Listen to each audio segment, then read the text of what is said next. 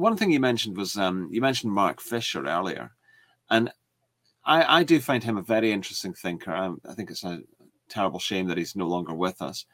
Um, but one of, I mean, obviously his thinking was very deep, and there's a lot that could be said about it. But to just to bring out one very simple notion from Mark Fisher's thought, um, capitalism has downsides. Capitalism is not the be all and end all. It's not brilliant. It's not perfect. And it does actually involve a lot of destruction of cultures, of peoples, of ways of life, uh, of assumptions about the world. And I think this gets to the, the issue of conservatives being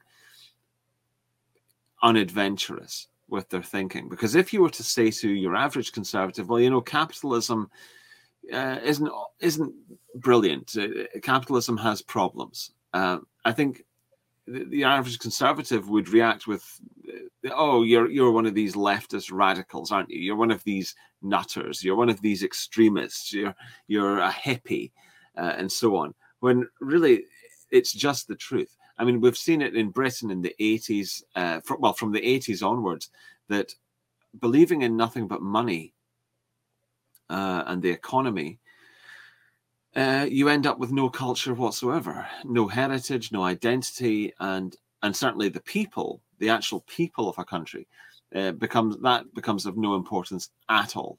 They're just yeah, as Maggie as Maggie Thatcher famously said, there is no such thing as a society. Yeah, and her that quote is misused by people, misinterpreted. But the the thing is, she behaved as if there was no such thing as society. You know what she meant by that was, when you live off society as a welfare claimant, you're actually living off everyone else. You're living off the the father and the the, the mother and the, all that. But she didn't mean there is no such thing as society. But the trouble is that her politics, her policies. Uh, would would feed into that notion that there is. I mean, she didn't seem to understand, for example, that when you close down the mine in a town, uh, the, the, the the factory in a town, the thing that is the heart of uh, the community, the heart of the economic uh, vibrancy of that community, when you shut that thing down, that community is going to be devastated, and they're going to need help.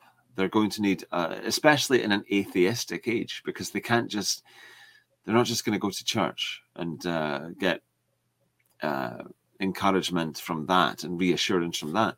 So, uh, and her idea and her government's idea was well, these people should just pull themselves up. These people should find new jobs elsewhere. They should move if necessary. So, okay, so you're just saying that that community can dissolve, it can just disintegrate, it can cease to exist.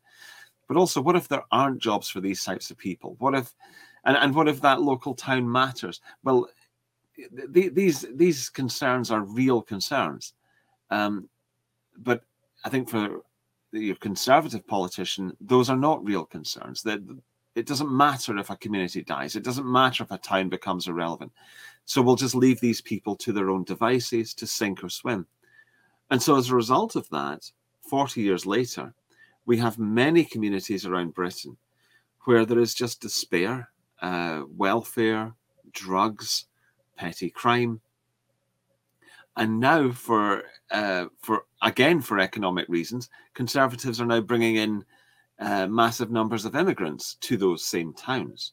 So, I mean, it's diff- It would be really difficult to say how treacherous conservative politics uh, parties have been to their various countries. Um, of course, you've got to separate your conservative voter from the conservative politician. I think those are different creatures. But um, would you have anything to say about what I've just said? Yeah, the Mark Fisher aspect is one that I would have brought up as well because his his notion of I mean he's he's most famous for his notion of, of capitalist realism, which uh, tends to to hold people in, in disparate uh, conditions to make them more palpable to political and economical um, interests.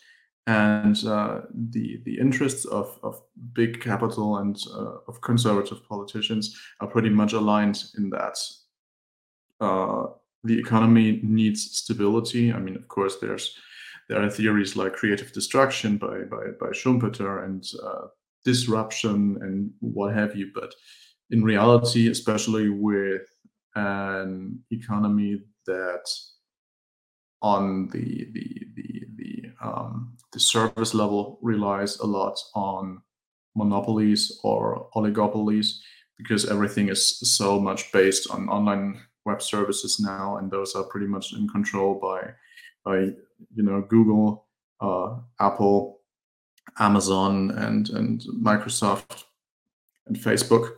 So uh, even even uh, even the CIA uses Amazon Cloud Space, I believe, and, quite a lot of that. So uh, they're pretty much uh, pretty much reliant upon Jeff Bezos, and um, this this this the system of dependencies tends not to make people rich, except maybe for the upper one percent, but is rather interested in, in keeping keeping the the the oi polloi dependent. And when you when you become wealthy, you get more independent usually.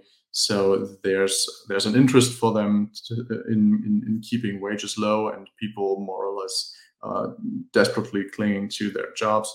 You have the situation in the US, I believe, where what was it like? 60% of, of, of, of uh, blue collar workers are just uh, living from paycheck to paycheck each month. So this is this is a situation where you're kind of uh, dancing to whatever music capital plays for you, because you have to uh, feed yourself and your family and have to pay off loans uh, in the worst case. So uh, what Fisher noticed was that this whole situation tends to feed the the take that uh, the end of the world is more imaginable than the end of capitalism because uh, the, its its grip on people is, is that tight. But uh, conservative politicians would probably be more or less okay with that because a stable economy based on stable domestic politics um,